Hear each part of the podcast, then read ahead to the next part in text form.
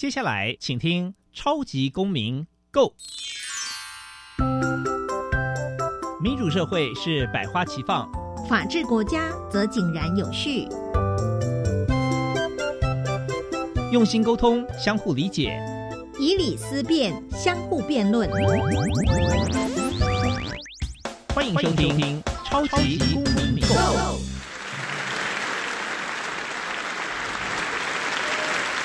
各位听众朋友，大家好，欢迎再次收听《超级公民购》。本节目呢是由教育部所委托，由国立教育广播电台以及财团法人民间公民与法治教育基金会联合直播。没有错，我又是节目的主持人苏格格苏明祥。本基金会呢以民主基础系列以及公民行动方案系列两大出版品为中心，期待呢下一代有能积极参与并关心民主社会的运作。那基金会也关心辅导管教的议题，发展了相关的论述以及出版品。除了每年固定举办全国公民行动方案竞赛，鼓励教师带领学生对于周边的公共事务提升关注，并设计解决方案。除此之外，基金会也不定时的举办教师研习工作坊，希望与社会各界合作，推广人权法治教育。接下来进入小小公民庭看厅。小小公民停看听，在这个单元，我们将会带给大家有趣而且实用的公民法治小知识哦。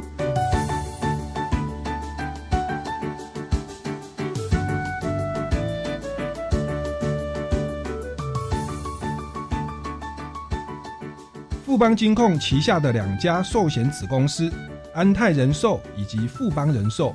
于二零零九年六月正式合并，并更名为富邦人寿。合并后，总保费及初年度保费收入市占率双双名列市场第二。富邦金控为国内第二大上市金控公司，拥有两岸三地最完整的金融版图。合并后的富邦人寿，在金控丰沛资源全力支持之下，共同朝向亚洲一流金融机构愿景迈进。富邦人寿以客户需求为导向，强调诚信、亲切、专业、创新的经营理念，在金控丰沛资源支持下，提供客户全方位金融理财服务，并且积极培育金融理财人才，全力迈向以大型化、国际化、专业化为目标的新时代。除了在本业认真经营，富邦人寿更善尽企业公民责任，全力支持集团旗下富邦慈善、文教。艺术和北富营公益慈善四大基金会，深耕于公益领域，成功将富邦集团关怀社会的精神传达到社会各个角落。接下来进入公民咖啡馆。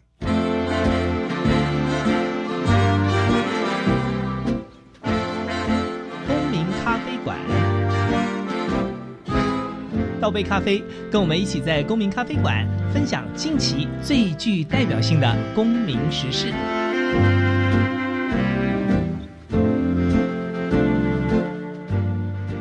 各位听众朋友们，大家好，欢迎再次收听超级公民购。那我是这个主持人苏格格啊。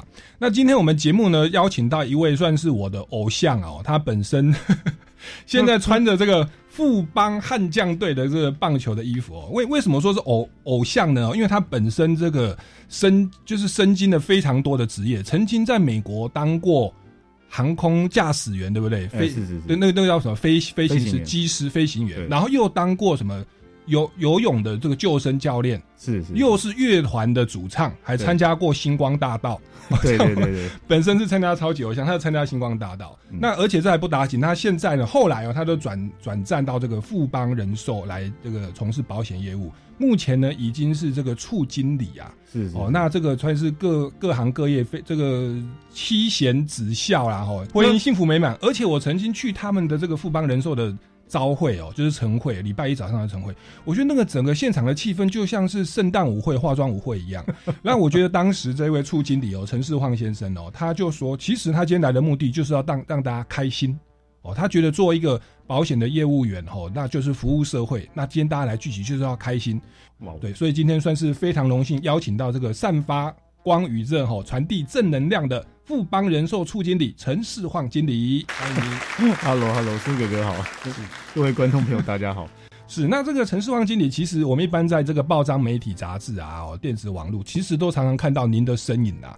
那他的这个演讲的费用啊，哦，这个上通告费用啊，不是我们节目可以负担得起哦。所以今天真的是万分感谢您哦，拨冗前来哦，那来跟我们分享一下一些这个所谓的呃理财的观念呐，甚至实用的保险法规哦。那前阵子我们这个疫情哦，这个都好几万例哦，那也这个新闻媒体啊常在报道，就是这个这个防疫险的问题。我想听众朋友也是蛮有兴趣的哦。那包含本身的这个理财规划哦，这个侧面打听这个陈经理的这个年收入大概是我的十倍以上啊。我觉得这方面也是我们听众朋友非常好奇的。哦，不过一开始我想还是要来请教一下我们今这个世焕哥哦，就是您本身从事这么多的行业，当时是如何的因缘际会踏入保险业这一行？哦，那你这一路从这个保险最基层嘛，一直做做做做到一个处经理，有没有一些什么心路历程或心得可以跟大家来分享？OK，是这样子哦，我觉得在因为因缘际会了，我在做这个副机师的时候啊。原本觉得人生的那个梦想应该就是当一个 co-pilot 嘛，嗯，那当然你真的在做了之后，你才会发现说，哇哦，这个跟实际想象不太一样。呃，举个例子哦，之后我在夏威夷的 Honolulu Airport，我在那边做一个训练，嗯，啊，我的教练是一个黑人叫 Jerry，Jerry 他每天就跟我说，Hey dude，you gonna fly to three thousand feet yo？我说 OK，Let's go，OK，taxing 就滑行嘛，我们就滑行，啊，full throttle 就就起飞了。飞到三千英尺，基本上他叫我做什么？Turn left, turn right, slide. OK, stall, stall. Come on, let's do stall. 我们来做一个哈，这个叫什么？熄火。你就从三千英尺一路往下掉。哇，这个真的很好玩，对不对？嗯哼。可是到你真的要去当一个 co-pilot，你做又做一个 commercial pilot 的时候，你会发现一切跟想象不一样。为什么？因为今天你不能说哦，我们要飞荷兰阿姆斯特丹，我没有，我现在想飞洛杉矶，你不能做这样的选择。嗯。那基本上从 taxing 开始，那到飞三到三万英尺的时候，你已经感受到哇哦，蛮有趣的哦。第一次有趣，第二次，嗯，到第三百次的时候，你会说什么？Yeah，你什么都不会说了。那我就会奉劝在可能广播节目旁边的听听众朋友，你可以去找到一个像譬如说苏哥哥你的当时的表演，那可以启发很多人，你知道吗？是因为我我也是看了那个节目，我才对你有更多认识。我发现哇哦，你怎么人家的一个一个秀，譬如说好唱完一首情歌什么就结束了，嗯，那就是老实说我没有任何的记忆点，真的我不会有记忆点的。我就在那三个地方驻唱，然后在台北教音乐嘛，在阿通博乐器行教音乐。那那时候就是觉得说，哎还不错啊，可以做自己喜欢的事情。但后来发现哇哦，好像有一点点到瓶颈了。为什么？因为你不能生病。嗯，我的 schedule 一到一到日都没有在休息，礼拜三本来是我的公休日哦，那我也在排课，教吉他、教英文、教唱歌。我那个时候就知道了，你真的把兴趣当饭吃的时候，会非常的辛苦。回到家你也不会再从事这项兴趣了。嗯哼，呀，那当时刚好是因缘际会了，我这个我在那个什么晚上的那个 pub 唱歌的时候，我们有猛男秀嘛，有辣妹秀嘛，呀。哦，我都会跟他们认识攀谈嘛，毕竟我是唱歌的，我们一定要认识一下哦，大家开心认识。哎，我就说，那如果台北有 K showcase，你们愿意接吗？那当然说有钱我们都接啊。我就帮他们这个引荐了一下，就有一场哇，有一个 man power，他生病感冒了，打来跟我说，哎，狮子，我这一场我没办法。我说啊，可是剩五个小时哎，我好好没事没事。我这时候就想起。好了，我以前的那个老板就教过我，他说：“啊，你要解决问题，你不要只发现问题。”要我就说：“好吧，好吧。”我就打给我姐，我姐在台北。我说：“姐姐，你有没有办法帮我收集一些公园的叶子，大片的？我要回台北跳猛男秀了。”呀，那个、那个、那个契机，我姐说：“哈，那你不是在 pub？” 我说：“呃，晚上有一个 manpower 生病，但呀，台北 showcase，但我不管怎么样，我得先顶了，有人去再说嘛。”啊，是。跳完之后嘞，红包拿了，这也是我人生第一场秀哈。结束之后，我觉得哎，其实 maybe 你可以把一些人生的一些枷锁放下，是。就试试看吧。呀，我那时候看到 苏格节目的时候，我天哪，你根本没有极限啊，你一直在超越自己。对，所以要，所以我后来就跳了十三场嘛，嗯哼，对，就自己接嘛哈，太太容易了，就是到处问都一定一定会有人需要一些 surprise，嗯，那么。富邦人寿当时是我来跳猛男秀的第三场 showcase，哦我是这样认识这里。是所以富邦人寿其实是您的客户，对不对？哎、算是，然后还看上了你的猛男秀，也没有看上啊，那个当时瘦不拉几的嘛，但但感觉得到哦，感觉得到就是这个年轻人有点特别，但我得诚实的说，大概在二十六七岁那个时候，是我人生最彷徨，甚至因为信仰的关系，我没有结束自己生命，不然我觉得好像听说很多的 rocker 都会在那种二十七岁的时候会会走掉嘛，对，可能飞机失事啊，可能怎么样。嗯哼，那我想说，哇，我以前也是对啊，有参加过很多比赛，都拿过冠军啊，应该可以吧？对啊，可以差不多了。嗯哼，但后来其实再想到深一点点，那我爸爸妈妈怎么办？是，然后跟了我一个八年的女友怎么办？哎、好像好像不能这样哦，嗯，所以我好像得做一些调整一下。对，那进来真的是一个因缘际会，他们老板太酷了，就是让我觉得我身边有大概十几二十个在做业务的朋友，那他们对我比较 hard sell 一点。我不知道苏哥你有没有接受过那种呃朋友好久不见，苏哥哥你好吗？嗯哼，那我们约个时间喝个咖啡吧。一喝咖啡结束没多久，一张广告 DM 就拿出来，跟你说这是我们 office 我们公司新的商品，你可不可以给我一个机会听听看？这个东西我没有办法接受。是，呀我我是一个不太逛街的人，嗯我要我就会直接去买东西的人呀所以我当时身边有二十几个朋友都这样对我，嗯 因为他们知道我是 co-pilot。嗯哼，那我接触到这个保险老板的时候很好玩，他说他们不这么做，他们必须先透过互动沟通去谈出真正的需求，没有需求就别往下了吧，因为这会打坏关系。嗯，对，因为这个社会很多人对保险的业务工作比较。一开始会觉得说哇，你们就是来负责哈，可能就是要拉业绩、拉一些哈保单的。对，那他颠覆了我，是，因为我我对保险业以前是蛮没有这么好感的。嗯，对对对，大概是这样子。对，所以在一一开始那个初衷，对我而言那个开始是很重要的，因为我去做了很多我喜欢的事，好比说开飞机啊，好比说驻唱啊，好比说我当 游泳教练，也是当时大学打工嘛，那也是误会就考了两张证照，然后就包游泳池自己教课。是其实我觉得任何行业都赚得到钱，但他对这个社会的影响力到底是什么？嗯哼嗯哼，呀所以我觉得当时那个很好的一个起始点应该是这样。是您您坚持到现在哦，已经成为处经理，但是听说一开始您进入保险也算是业绩王，好像嗯第一个月还是前三个月业绩都达到百万，然后目前还是富邦人寿的数一，然后第一名啊，纪录保持人是不是？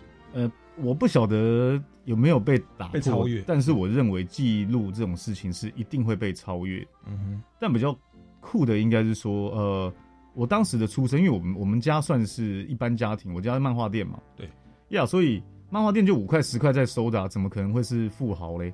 嗯。那的确去过我家都知道，哎、哥，你们家这边好像比较，我说对啊，偏黑人区一点哦，就是真的所有的一切都是，你觉得治安啊，晚上就是会有救护车，因为旁边是医院。嗯呀所以你说前面一开始业绩很好，当然是因为我花非常多时间在思考，嗯，我要怎么样跟客户互动，人家会想跟你往下谈。对，就好像现在的那个通讯软体啊，很多人是不太会聊天的，嗯大家都在三 C 产品上，那真的面对面碰到面的时候，哇，很多人是就是所谓的在互动沟通表达上有很大的障碍嗯哼呀所以我自己也比较擅长其中的一个业务开拓模式啊，我很喜欢帮人家介绍朋友，介绍甚至是对象。是为什么？因为我说现在人都很寂寞了。为什么说寂寞？因为他们都是可能透过交友软体啊，透过什么那个都在，就是你知道网络世界。是那我都会说我比较 old school 一点。我说不晓得苏格，你礼拜四晚上七点有没有空？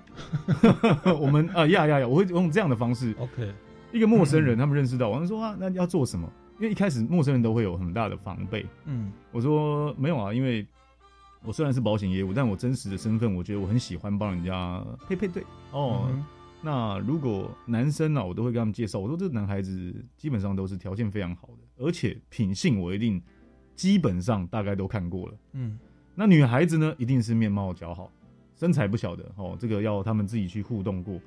但是每次七点时间一到，餐酒馆酒一开，喝一点点红酒，喝一点点白酒，我两边会开始介绍，让人家就很像在做做媒，你知道吗？嗯哼这件事情就变成是我当时我另一个招牌。人家说哇，哎、哥可以排排队吗？我在那个年代，谁有想得到保险业务员是要被排队预约的？是，因为他们说哇，那你你你你约我要干嘛？防备心一开始都很重。我说，嗯约你就是帮你介绍对象啊，因为你是护士啊，小护士，你们的客人 都是病患，你应该不会想，哼对不对？？跟一个状态那么辛苦的人在一起，是，但你也没你你的对象只有一个医生，然后你们有四十个护理师，是我说这怎么怎么成啊？对啊，我说所以，所以在客户开发上，也也不要说客户开发上，就是你其实是实质的一个朋友的关心跟关怀，而不是那么有目的性的。那当别人感受到你的热忱，哦 Yeah 为别人着想，别人对你产生信任，当他有保险的需求的时候，他就会来跟你寻求帮助，因为他知道你是做这行的嘛。是是是，那那我想，当然我们台湾在过去的社会上，有时候对拉保险啦、哦直销老鼠会，就把它归类在同一类哦。那那这个当然，您本身这样光鲜亮丽哦，又是驻唱歌手，又是猛男哦，跳到这边，一开始一定有一些呃心路的历程哦。那我觉得在这边是不是也利用这个机会跟大家来介绍一下，所以 保险它的一个正面或正常的功能是什么？嗯你是用什么样的心态来从事保险业，来服务你的客户，乃至现在你在当初经理，你主要的业务范围是什么？帮人家 OK，配对嘛？呃，配对我觉得我还我还是很喜欢，因为我已经有几对客人都因为我的介绍，对对，像哦我以前婚纱的公司的那个老板呢、是我他是我摄影师，我不晓得他是老板，嗯，然后也是跟他们那个员工化妆师在聊天的时候，那化妆师跟我说，因为我问他说，哎、你怎么看起来这么不快乐、啊？因为我是当日的男主角嘛，嗯然后他就说没有啊，我们老板呢都不让我们休假。我说你老板是谁？我说就你摄影师啊。我说哈，哦这样子哦，嗯哦，那你希望我怎么做？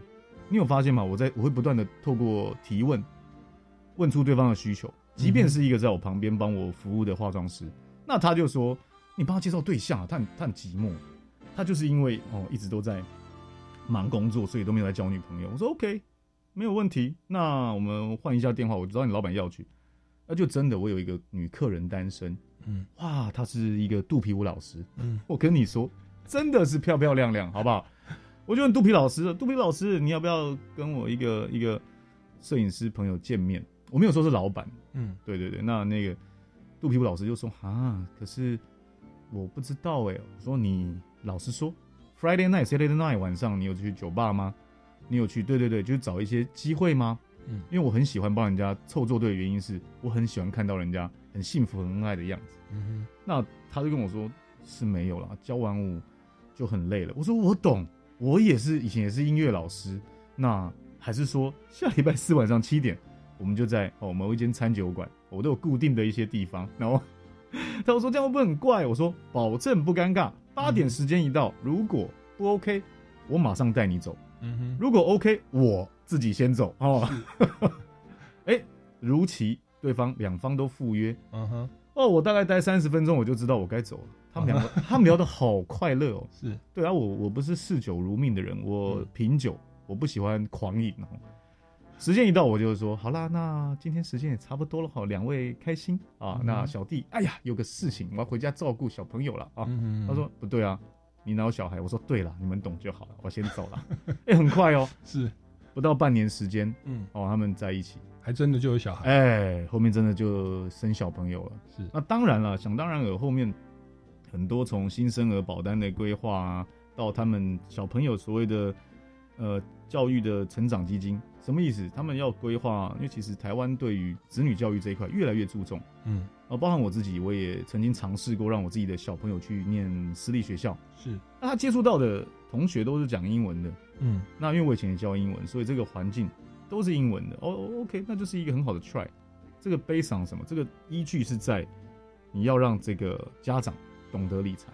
嗯那所以我们会有所谓的理财金三角的比例啊，所谓的六三一法则啊，嗯，六十趴就是所谓现在的生活费，嗯透过您的薪水，假设一个月五万块的薪水哦，有六十趴在生活费，嗯就大概三万块。嗯三十趴呢，在有关投资理财，也就是大概一万八千块。这一万八千块里面还会分成有风险。举个例子哦，股票、基金、房地产。嗯有人说，那这个放在银行算吗？我说还好，风险比较低，那叫几乎趋近于比较没有风险。唯一的风险叫做什么？通货膨胀。嗯，也就是说，现在啊，大家有感觉到嘛？哈，物价在上涨，是，币别会变小。我们透过假设两趴的通货通货膨胀率来看的话，一百万放在银行二十年，二十年前的一百万哦，等于现在的大概几万？精算过后五十二万，哇！嗯所以要懂得把你的钱变多。所以透过六三一的那个法则比例，那个一是什么？这个一就是有关于所谓紧急预备金。OK，也就是说，啊，我前面哥我有一个六十趴的生活费，对你至少要存六个月的存粮在你的银行户头。也就是说，我一个月本来五万块薪水，六十趴是三万块，这三万块我要存六个月，也就是十八万，至少我现在户头要有十八万能去 cover。假设哦，我忽然发生一个事件，让我无法工作、中断收入的时候，嗯，就好比说最近的 COVID nineteen，嗯，它的后遗症还没有人有办法说呀，最近是 Omicron 嘛，从那个一开始的呃武汉到后面的所谓的 Delta 很多致命的，像这个 Omicron 好像不致命，但后遗症还没有人知道，嗯。那我们就会说，这半年的生活费是基本的，嗯。或者是透过商业保险转嫁掉你的这个可能额外的支出。嗯哼，那这一层，也就是说一个月哈，你三呃五万块的薪水，大概准备五千块，去找一个保险顾问去讨论规划五千块的医疗保单，不含你的储蓄险啊，不含你的所谓的什么投资理财啊，大概五千块左右。那对于一个六三一，也就是说他们这是美国啦前百分之六十 percent 富有家庭理财的比例配置。嗯哼嗯哼，对，所以我会跟客户分享，那包含到一些比较中高资产的客人，他们就会提出说，那如果未来我有税的问题怎么办？我说，其实台湾的税在亚洲是很有名的高了哈，嗯 所以我也会跟客户说，避税是比较少有办法避掉太多了，像我们就是百分之百要缴税的嘛，哈。对，我就会跟他们说，那你可能要透过一些投资理财，创造所谓的被动式收入。嗯哼，也就是说，选择类似 ETF 啊、指数型基金，或者是啊，像有人说啊，哥，那我可以选择月配息吗？嗯。对啊，可以啊。那如果月配息，你透过去买国外的、国内的月配型基金，嗯哼，假设它的年报酬率在七 percent 左右，嗯。我丢两百万进去，每一个月我就可以拿一万一千五百块，扣掉手续费嘛，嗯，那是不是有一个收租的比例概念？是，是所以很多人就会提出说：“哦，那这是保证吗？”我说：“当然不保证啊。那跟收房租的道理是一样，会不会遇到澳房客的时候，嗯会不会遇到股灾的时候？嗯哼，但有一个关键来喽，你不会因为房地产涨价你就急着抛售，房地产跌价你也急着抛售，这个比例比较低。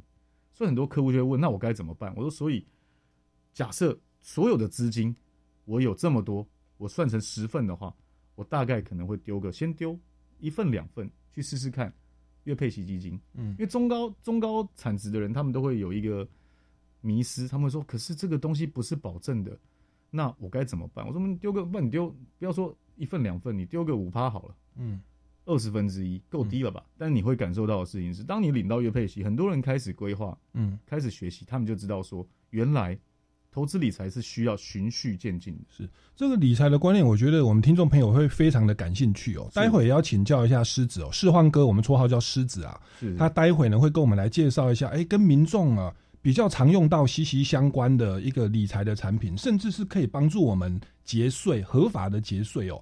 那这样的一个一个风险的财务的规划、哦，那也包含说这个最近也是是跟我们生活息息相关了、我们要进一段音乐，马上回来节目的现场。那我们这段音乐是由歌手邰正宵哦，他针对疫情的期间，我们就是常常失业哦，常常被隔离。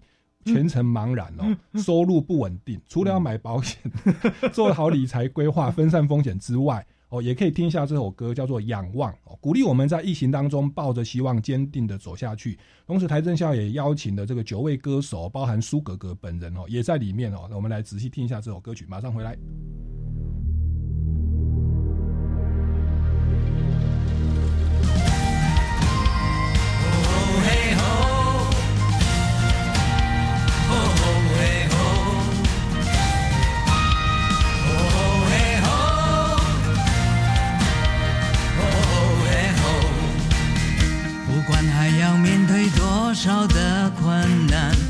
管还要迎向多少的风浪，我想让你了解，你从来不孤单。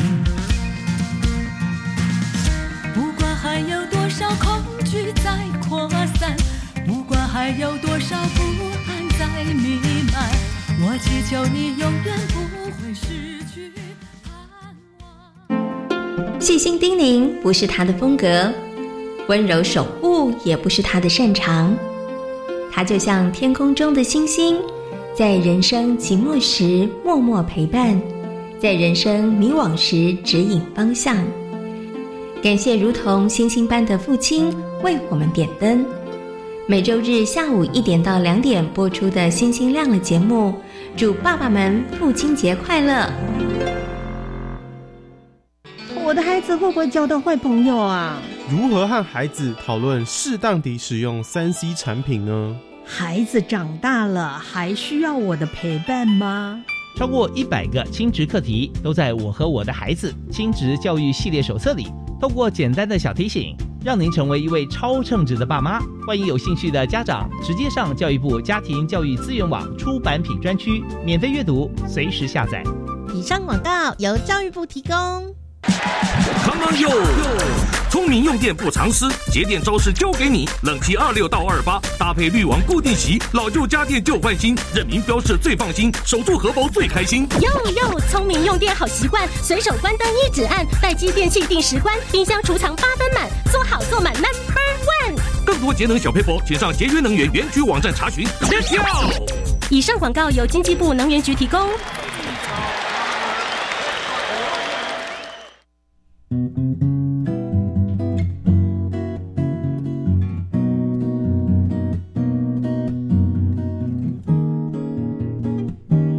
我是苏密苏米恩，你现在收听的是教育电台。哦，朋友们，就爱教育电台。耶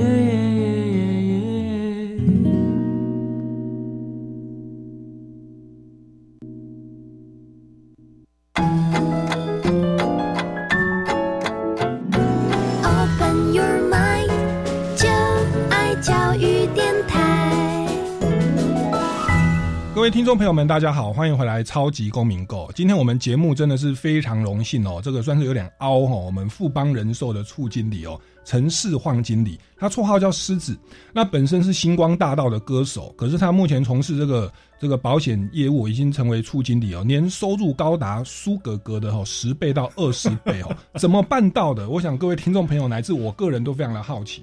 刚刚他有跟我们提到说，所谓的资产分配是六十三十十哦的这样的一个分配，那包含说我们的急难预备金应该是要维持至少六个月的这个生活。那他也提到说，当我们的所得高，说要被课税要课到四十趴哦，四十五趴，保险其实也是一个合法的节税的一个方式哦。我想一开始就先来跟我们来介绍一下这个，您刚刚有提到说 ETF 乃至所谓的这个。投资型还是储蓄型的基金哦，是您是不是可以跟我们来介绍一下？一般民众他如果要做理财规划的话，有没有几个是您良心推荐的非常实用的产品？但不可能没风险，但是有没有几个是呃，您您觉得自己本身都有在买的，你觉得挺受用的，来跟我们分享一下？OK，如果这样子分析来看，ETF 其实就是指数型基金。什么叫指数型基金呢？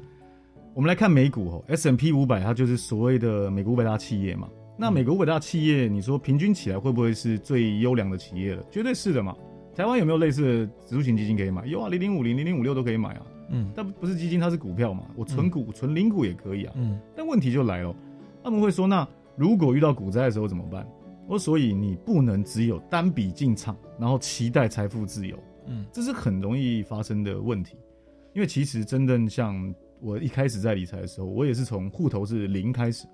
因为刚我们来这个产业是没有所谓的底薪的，可有趣就在于说，我当我了解了投资理财的比例之后，那时候我的学长告诉我，哎，世晃啊，你知道五千块就可以投资全世界了吗？我说五千块我要怎么布局全世界？他说因为很简单啊，你这个理财基金的商品里头，我可以买指数型基金啊，那一次可以投资五百间公司，哎，如果里面有哪几间公司出问题，但是它占比只占了一两趴。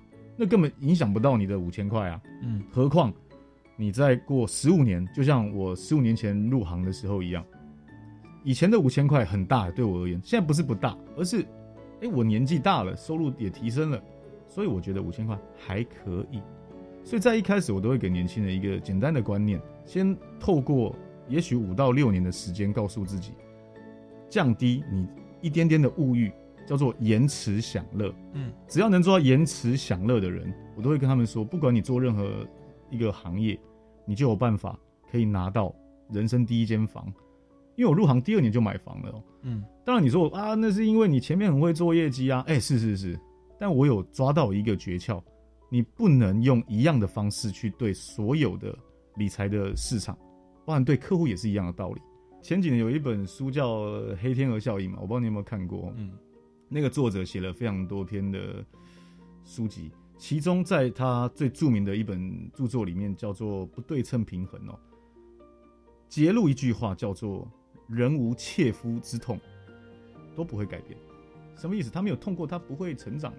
嗯所以我都会奉劝在那个来那个听众朋友，一定要趁您年轻的时候好好工作，然后存钱，因为你千万不要以为以后你赚了比较多钱以后，你会比较有有办法存钱，这是绝对错误的观念哦。嗯理财小观念第一集嗯就会告诉你，年纪大，像我现在四十一四十一岁了，嗯，我们家有一家九口哎，对我爸爸妈妈、我姐姐、我我姐姐的小朋友，我有三个小朋友，哇，这一家九口一个月开销要多少钱？不得了了，您知道吗？所以我现在的开销非常可怕，我自己都觉得说，哇，现在存钱好像比以前难很多哎，对不对？所以我觉得在年轻的时候可以运用看看，叫做目标并进法。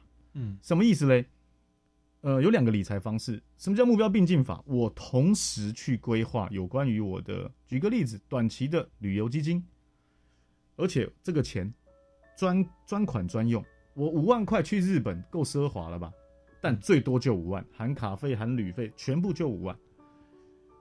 再来，我还想要什么梦想？我告诉我旅游有了，不然我来买台车好了。你一定要开进口车吗？一定要买新车吗？嗯其实说实在话，您自己可以再做决定。那我的选择是，我不见得一开始就买车，我到了三十三岁才买人生第一台车。嗯对，因为家人就觉得说啊，你不能再骑摩托车了，你当老板怎么还在骑摩托车？OK OK OK，给家人一个交代，我是可以接受的。嗯再来才是房，嗯同时规划。假设在二十三四岁，男生当个兵四个月而已，现在嗯二十三岁、二十四岁出社会的时候，你有六年的时间，在三十岁前就可以有办法同时准备旅游啊、嗯结婚啊，甚至到车啊、房啊嗯的预备金。嗯那就有人说，那不就等于把所有钱都拿去存起来了？我说没有错，因为科技产品这个东西，我家的手机多到翻掉了。嗯我的儿子女儿都会问我说：“爸比，为什么你跟妈咪的手机到处都是？”我说：“嗯，好问题耶，我我居然回答不出来。那这是不是代表说，科技会一直更新，但是内容其实没有太大的差异？对，需求真的有这么高吗？嗯所以必须要厘清想要跟需要的差异。是最终你都会选择需要。对所以我在很多地方演讲，我都跟他们说，那理到第一桶金，有人说是一第一桶金可能是哦，maybe 是一百万，我说非常好啊，但一百万会让你瞬间归零，什么意思？像我入行的第二年就买了一间房嘛，所以我头期也丢了一百多块，两百万，我就发现，嘿，我户头怎么瞬间只剩下六七万块？嗯。缴完那个代书费啊，哦，什么有的没的，全部完税之后，我剩不到十万嘞、嗯。我我很惊慌哎、嗯。当时学长就告诉我说：“哎、师晃，你忘记了我们第一年学的理财并进法吗？你没有用，对不对？”我说：“啊，对耶。”然后他学长就讲说：“没关系，你还年轻，二十七八岁还来得及，从现在开始好好规划你的短、中、长的财务目标，你会发现很多东西你根本不需要，你不见得会买当季的包包、当季的衣服，嗯为什么？因为过季也没有不好，但是呢，你如果假设啊这样说，人到一个年纪的时候，都会需要有一点点的存在感。那个存在感是什么？是你自己的人生的第一间房。嗯能理到房的原因是什么？就好像我记得我要买房之前，是因为我去买一个鸡排啦，吼，跟老板在聊天，想要在工作上面我可以开拓一下，聊一个话题。哎、老板，你有没有朋友要卖房子啊？我刚好最近真的是在找房子。老板很客气的说：“哎、有哎、我亲戚刚好在那个你们旁边巷子里面有要卖。”我说：“哇，这么巧哦。”哦，所以像这种机会来的时候，就是很适合去看看有没有喜欢。嗯年轻人不见得会愿意住公寓，大部分人都想住大楼嘛，对不对？嗯，哦，那种当时看那间房地产就是啊，它是一个公寓，是一个五加六的公寓。嗯，我看我都很喜欢，只要爬很久而已。对，脚会酸嘛哈。对。不过以前在录音室的时候也是有上课了哈，那个录音师就说：“你这个中气不足啊，嗯，你去爬两个礼拜楼梯，每天爬五十层。”我说：“五十层哦，对，锻炼你的这个丹田跟底气哈。”我那个太虚了哈，不行。想说好吧，好吧，趁年轻，二十七岁我可以爬了。嗯，爬五年，我想就就可以换再换房嘛。哎，真的跟我设定一样，所以奉劝听众朋友一定要做事情，是短中长的财务目标规划要出来。当你出一出来之后，你就会发现说哇，我五万块的薪水，我可能可以存掉四万块哦，甚至再更多。那如果透过 ETF 或透过你先找您的信任的业务，你存一张储蓄保单，六年、十年、二十年，你不要只做一张六年哦，因为你后面会后悔。嗯，哎，为什么这个期满了？嗯，因为其实说实在话，那个储蓄保单的利率都没有到特别的高了，但是累积到时间到的时候，你就会发现哦，哎哥，我默默存到七位数嘞，哦对啊，百万嘞，恭喜你。嗯嗯，这时候就有两个选择了，选择一，先花费，先去买车哦，开始往归零哦，对，真的真的，我很多朋友有分到四四南村的那个地啊，嗯，持分四百多分之一哦。拿到现金哦，入户头超过两千万，是哇！我这朋友两年就没工作了，嗯，两年花光光，哇，很会花哈，买车啊，这他又买房了，还好是又买一点点小房子啊。但这个两年一下两千万就没了，我说你怎么做到的？天哪！他说是是，我就录音设备啊，什么该投资都投资啊，哪知道疫情现在没没没有人要录音啊？我说没事没事，这个也是我史上遇过最。可歌可泣的一个理财故事，嗯哼，对。但如果您趁年轻的时候，你存到第一桶金，有人设定一百，像我的第一桶金，我设定是三百。为什么？因为你会发现一件事情哦，三百万你找一个直利率哈，呃呃，譬如谈报酬率好，八 percent 的投资工具，请问一下，三百万八 percent 是多少？苏哥哥，二十四万。二十四万如果分成十二个月，一个月两万块。对呀。我是不是每个月配两万块进我户头？对，重点是哦，抱歉，我有出门工作吗？没有，我没有出门工作，所以我会跟年轻人说，我说理财的第一课不是报酬率多高，不是看这只基金股票过去表现多好，是 你现在口口袋里面你有多少口口，你的本金累积的够大，这句话绝对是关键。嗯哼，我听过很多的理财专家在讲。啊！不要买保险，不要买保险，那些都是不需要，只要买什么意外啊，吼，哦，我说哇，这些真的是厉害了，是绝对不是这样子的，是。所以狮子哥这样听起来，就是年轻人呐，应该要延迟享受，俭以致富，不是俭以养廉啊，叫积小钱，累积到一个地步之后，然后来再进行下一个，就是投投这个叫第一桶金啦，大概一百万或三百万啦。是，然后再做下一步投资。那投资的时候也要做好一个分配。我就分享我自己的经验，我到也是差不多三十三岁，我也是有一个一桶金。哇！我一百万买了一个套房，哇！现在涨到一百六、一百七，中间还有房租的收益，所以实质收益大概两百多万，已经已经差不多要回本了。就是它的涨价跟租金收益。那我另外一百万拿去买了一个百万名车啊。开了十几年哦，哇！之前报废有六万块废铁啊，这十多年下来，我就是留了两亿，一个回忆，一个记忆啊，还有车上的很多的 的的一些 一些朋友。那我觉得这个就是那个这个世焕哥刚刚所提到的，我们年轻人的理财，你你车子你要这么年轻的时候买吗？我如果当初是买两间套房，或买一个五百万、六百万更大的房子，那我那个涨价已经租金啊跟涨价的收益可能都已经 double 了。我现在可能就不会在这边做这个节目，可能就是会分享我成功的经验，而不是在这边分享懊悔的经验了。哦，所以我觉得年轻人要延迟享受，然后要累积财富。那有的时候我们不想累积怎么办？其实透过您刚刚所说的储蓄保单，它是会这个鼓励我们哦，强制我们哦，这个有点半勉强的让我们去强迫存下来。那其实就可以有助于我们达到第一桶金哦。我们先进一段音乐哈，待会再回来节目的现场请教一下狮子。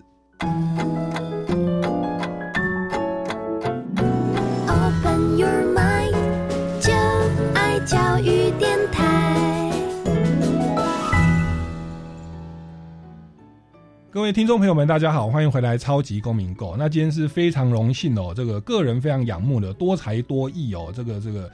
这个非常在这个各方面啊，不管是家庭哦、带领员工哦、经营事业哦，以及他的穿着打扮 哦，以及他的社会成就，其实我觉得都是非常棒的。那我觉得他即便有这样的成就，他的一个核心也是抱着服务社会，从从事于公益哦。那我觉得这种这个理念是非常的棒，他也常常去老人院去关怀一下弱势哦，包含我们富邦人寿一些慈善的基金会。节目一开始有提到哦，不过这边呢，我想听众朋友还是更关心的是怎么样理财哦。嗯嗯嗯，对我刚刚有分享到我的失败的经验哦，年轻的时候一百万买一台车子，就是只有回忆跟记忆啊。一百万买房就是一个很好的一个呃，到目前算是我一个被动收入，靠了房租哦。好，那除了房房地产之外，因为现在政府也常常在打房啊，哦，这个房地合一税啊什么什么的，那所以保险它其实也是一个一个理财的一个方法哦。你刚刚跟刚我们刚刚有跟我们提到说所谓的储蓄保单哦，它可以有点 push 我们去累积第一桶金哦。嗯，那除此之外还有什么指数型的基金哦，是不是在你手上还有一些你觉得比较好的一些产品可以来跟我们听众朋友稍微介绍一下？对，但还是有风险的哦，但是我觉得大家可以参考一下。因为严格来说，其实刚刚谈的是比较像在积沙成塔的过程。嗯，那到你成塔了之后，其实我们刚前面有大概在第二段的时候有带到，透过月配息的一些基金，也可以让自己退休退得蛮开心的、哦。举个例子，大概在前应该不到半年的时间吧，我有一个客人蛮大了，年八十几岁了，在我刚入行的时候就当我客户，因为他的小朋友他自己本身是老师，那小朋友也都从事公职，那他很聪明。他就当时就问我说：“他说世焕啊，我这一百万你一年可以给我多少？”我说：“姐，我这不能跟您保证，但透过这支过去的绩效表现来看，你说年配息到七八 percent、九 percent 都是算正常值，除非中间有股灾发生。嗯，那您是只有这一笔钱，还是你有打算持续观望，慢慢慢慢一笔一笔进来呢？嗯，因为你一笔一笔进来的话，可以平摊你的所谓的。”就是持有的成本嘛，那也因为这件事情，他就说好吧，不然我先丢一百万试试看好了。哎，真的哦，第一年他就配了八万多块，他超开心。他说哇，真的有哎，我说当然有啊，哎，越丢就越多，你知道吗？对，在半年前他来一笔一笔的慢慢的解约。我说姐，这个解约的用途是什么嘞？他就说哦，小朋友要换车啊。我说 OK，是有孙子啊。他说对对对，你怎么知道？我说通常解约只有三个目的。对。第一个是帮小朋友买车，第二个就是买房哦，第三个叫还债。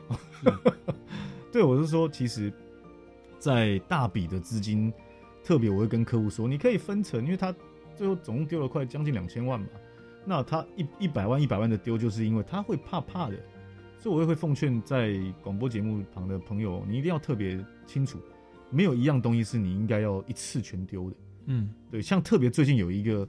Luna 币大家都很熟嘛，我那直接荡到谷底了。虚拟货币，嗯，也有朋友问我说：“那个你会建议投资吗？”我说：“没有一样东西是不能投资的。但是呢，如果这个东西你有办法承受从一百掉到零，嗯，甚至它一百变成哦一万，对不对？它的报酬率是这么可怕的，嗯，那你就去试试看，但不要超过你总资产的可能一 percent 两 percent，因为你现在如果户头有一百万，苏哥哥您掉掉两万块，你会不会很痛苦？会，OK，那你就不是这样的商品的这个客人，你懂我意思吗？了解。呀，我们都会，我们都会去分析嘛。我会跟客户说，那一百万少十万呢？我说呃，应该还行。那二十万呢？呃，哦，OK，那就不要。嗯哼那我们就不要选这个商品，因为它会有波动。对对，所以那种月配型的基金哦，可以让很多老师啊，特别是公教人员，他们可以，因为现在听说这个劳退上哦。对于公教的军公教的保障不像以前呀呀呀，那我可以理解，因为我非常多军警的客人，嗯，那他们在跟我讲，我说那你透过这个东西，你的退休金你可以拨一部分，不用多，你先试试水温，领个几年，就跟刚苏哥哥您在分享的是一模一样的概念。哇，你那么年轻，你看那时候买一间房，然后你看每年收租，是不是开开心心？嗯，那真的哦，有一些什么状况啊，疫情啊，工作暂停，哎，收入有中断吗？嗯。这个部分是还还是有人总是要住，哎，他们一定要付房租嘛，对。对不对？那所以我会认为说，最好的投资理财的工具，嗯，不仅限于几呃指数基金啊，或房地产啊，对，甚至是人家玩一些选择权啊、期货啊、凭证啊，对，我会跟他们说，没关系，你就去试试看。那我自己呢，我只做两个选择，因为我还蛮喜欢巴菲特的，嗯，对，华伦巴菲特他很有名，是他在五十九岁的时候，他的身家只有三亿美金。很多人说哇，只有天啊，是三亿美金。对，可是你大家知道吗？他在他八十八岁的时候，抱歉，他的总资产已经将近九百亿美金了。哇，成长三百倍。所以很多人会说，那哥，这是我说对，这个东西叫长尾效应。嗯，这个长尾效应是看的是你人生后半段的投资报酬率。如果你有花一点时间在做功课，投资自己的脑袋，你会发现哦，很多人在投资理财上，他都是听人家说，他没有自己去试，他在理财的习惯上，他可能也没有存到两百万、三百万的经验过，所以永远会卡在一件事情上面。他们会发现，哇，哥，我这个钱都留不住哎。我说，我可以跟你约个时间碰个面吗？嗯，我看一下你的配件。我说球鞋穿 Supreme 哦，衣服都穿 Ape。我说你钱都花光光了，亲爱的，你要不要留一些钱在身边？你有机会越留越多。但我也不特别建议，特别有一些呃中高资产的客户留太多钱给小朋友，是这也是相对辛苦的。对，这就比较像抛开我们业务的身份，嗯，我会跟朋友分享，我说人在天堂，钱在银行，不见得好。我都会跟客户说，你也你当你理财的能力非常好了之后。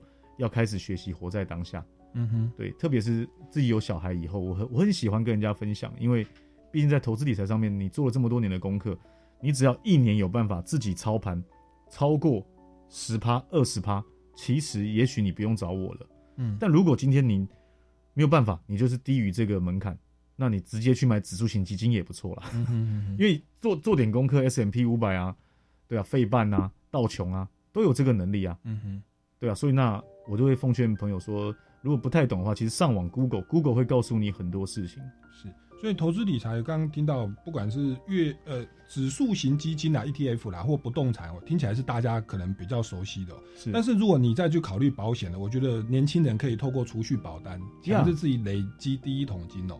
那再来呢，你那个第一桶金出来以后，其实刚刚听到这个月配息的这个基金，其实也是可以考虑。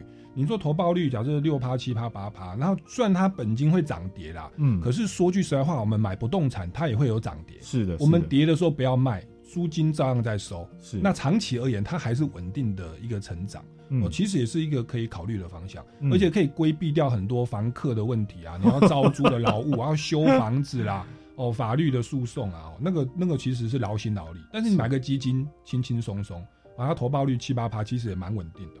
也都是值得大家参考。那刚刚谈了这么多，有储蓄啦，哦，有这个这个这个投资型的啦，月配型的。那我想保险有一个很重要，就是我们的身体的健康是哦。那我知道富邦人寿所谓的实支实付哦，或者说跟民众有关的，前阵子新闻很大，就是这个防疫险哦。本来这个防疫险好像几百块可以中了就就几十万啦哦，但是后来因为因为一开始那个疫情是传染力很低，嗯，所以中标的很少。可是忽然到了前阵子，忽然是一天都几万例、几万例哦，哇！那之前买了保单就开始新闻有说，哎，有重复投保啦，哦，然后后来就变成不能。那后来金管会有一些介入，这个到底是怎么样？也跟我们来分享一下，我们身为保险业务员或者是民众如何来捍卫自己的权利。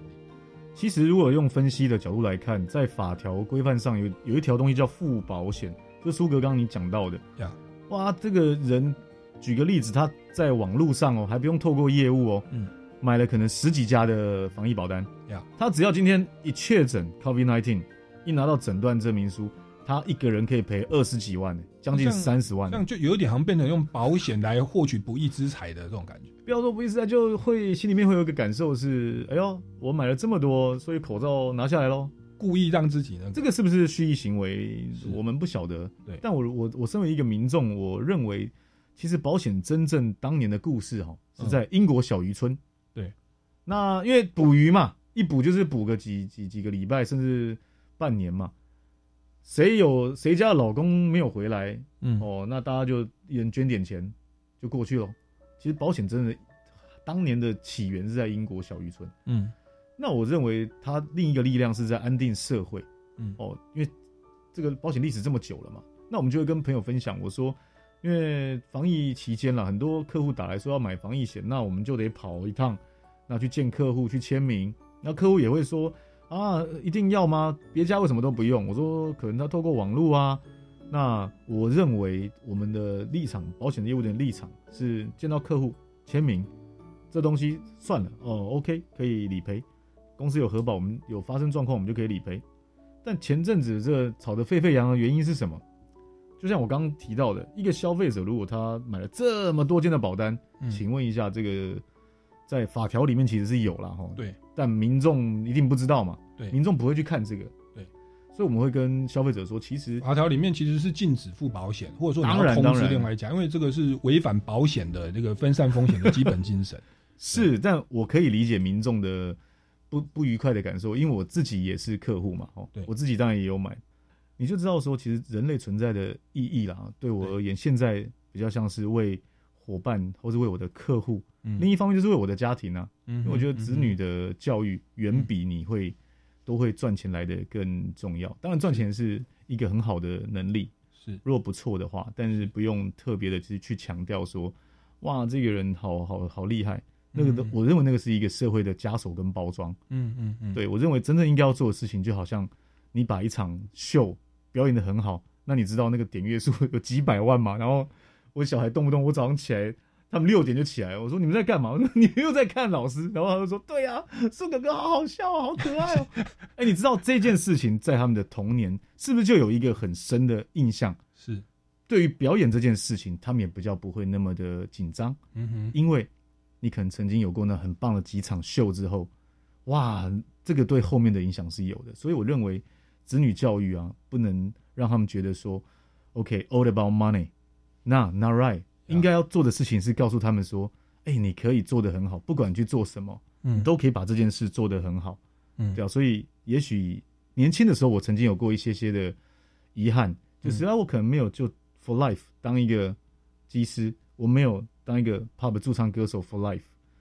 对，可是我现在还蛮开心的是，因为有这个工作，我有办法好好工作。那养我的家庭之外，我可以有一点时间自己继续进修啦。我现在蛮习惯跟朋友分享，可能不只是育儿啦，哈、嗯另一方面烹饪也是嘛，对吧、嗯对，因为这个这个事情可以让一些老朋友啊，每天的那个话题会多很多。比如说，哎、你今天晚上你要煮什么？没有想过哎，我们以前的人生不可能会有走到这个这个阶段嘛，呀一样。其实那个马斯洛的需求理论啊，我我我常常讲，就是我们有了安全的生活，可以吃得饱，有相爱的关系，以及社会的成就之后，其实最高的境界是自我实现，所谓真善美的人生境界。我觉得我今天其实我是特地想要邀狮子啊来到我们节目现场，因为我跟他认识了，见过好几次面哦。我觉得他除了有所谓的世俗的成就，然后以及多元的这个生命的经历之外，爱家顾家，一个很好的老板哦，处经理之外，他心中的那个服务社会的热情。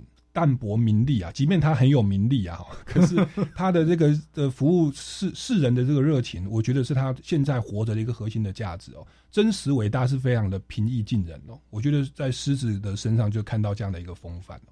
那其实我觉得也回应到了我们的富邦人寿，其实富邦在我们国内应该世界五百大企业里面，除了台积电之外，再来就是我们富邦。哇，这么厉害！那我本身也是富邦悍将的球迷哦，所以今年的战绩一直不是很好。我不晓得是不是因为我的关系哦，但是那不是重点，就是即便如此，他还是全方位的支持，像那个举重的选手啊，金牌的那个那个郭幸存啊郭幸存也是富邦在长期在支持，必须的。所以他们是默默的在关怀台湾的基层社会。我觉得在人寿的部分也是一个非常在服务社会、关怀老人哦，各方面的都是非常的诚信。如果大家有这方面的需要，您当然要自己去做评估啦。任何投资都有它的风险。您如果需要，我认为这个也可以往就是世界五百大的企业这边哈来寻求一些协助。嗯那欢迎大家也可以找这个城市晃哦，世界的事晃来晃去的晃哦。是不是市晃城市晃处经理哦，或到富邦人寿来了解相关的这个保险的理财的产品哦。那我们今天节目到这边告一段落，我们下个礼拜六下午三点零五分哦，超级公民购空中再见喽，拜拜。拜拜。